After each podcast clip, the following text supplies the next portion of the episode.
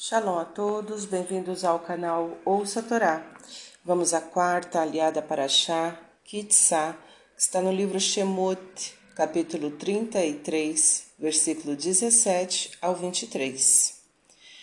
Para o Ratadonai, Eloheinu Meler Haolam, Asher Barabanu Mikol Ramin Vinatan Lanuit Toratu, Baruch Hatadonai, Noten Hatorá. Amém.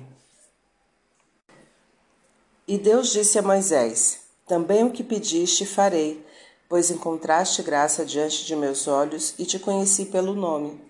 E Moisés disse: Mostra-me, por favor, tua glória.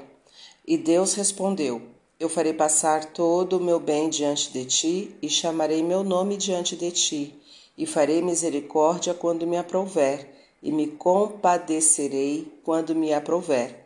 Não poderás ver meu rosto, pois nenhum homem poderá vê-lo e continuar vivo.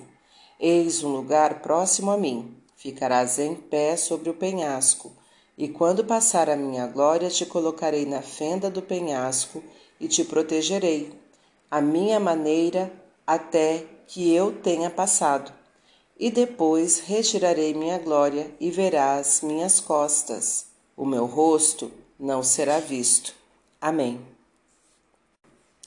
Baruch Adonai, Eloheinu melech haolam, asher natan lanu toratot toratemet v'hayolanatah betorreino, Baruch Adonai, noten hatorá. Amém. Vamos aos comentários. A glória é uma das manifestações de Deus.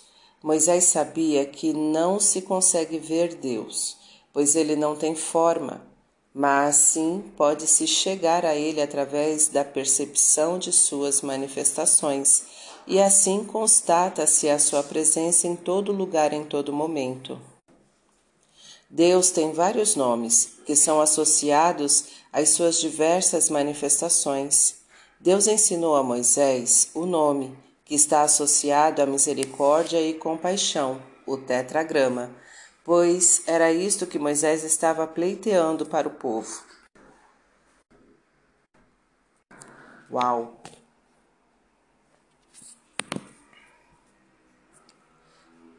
Para refletir. Se você sofre, deve saber que isto é para o seu bem e que Deus está presente, e provavelmente somente depois de algum tempo é que você conseguirá entender a extensão do bem que ele proporcionou com o sofrimento.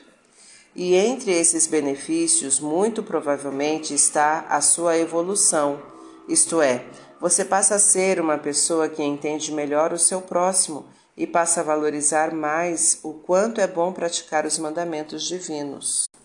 Para exercitar, compare a maneira de prever as reações divinas olhando suas expressões se fosse possível, com a de estudar as suas leis.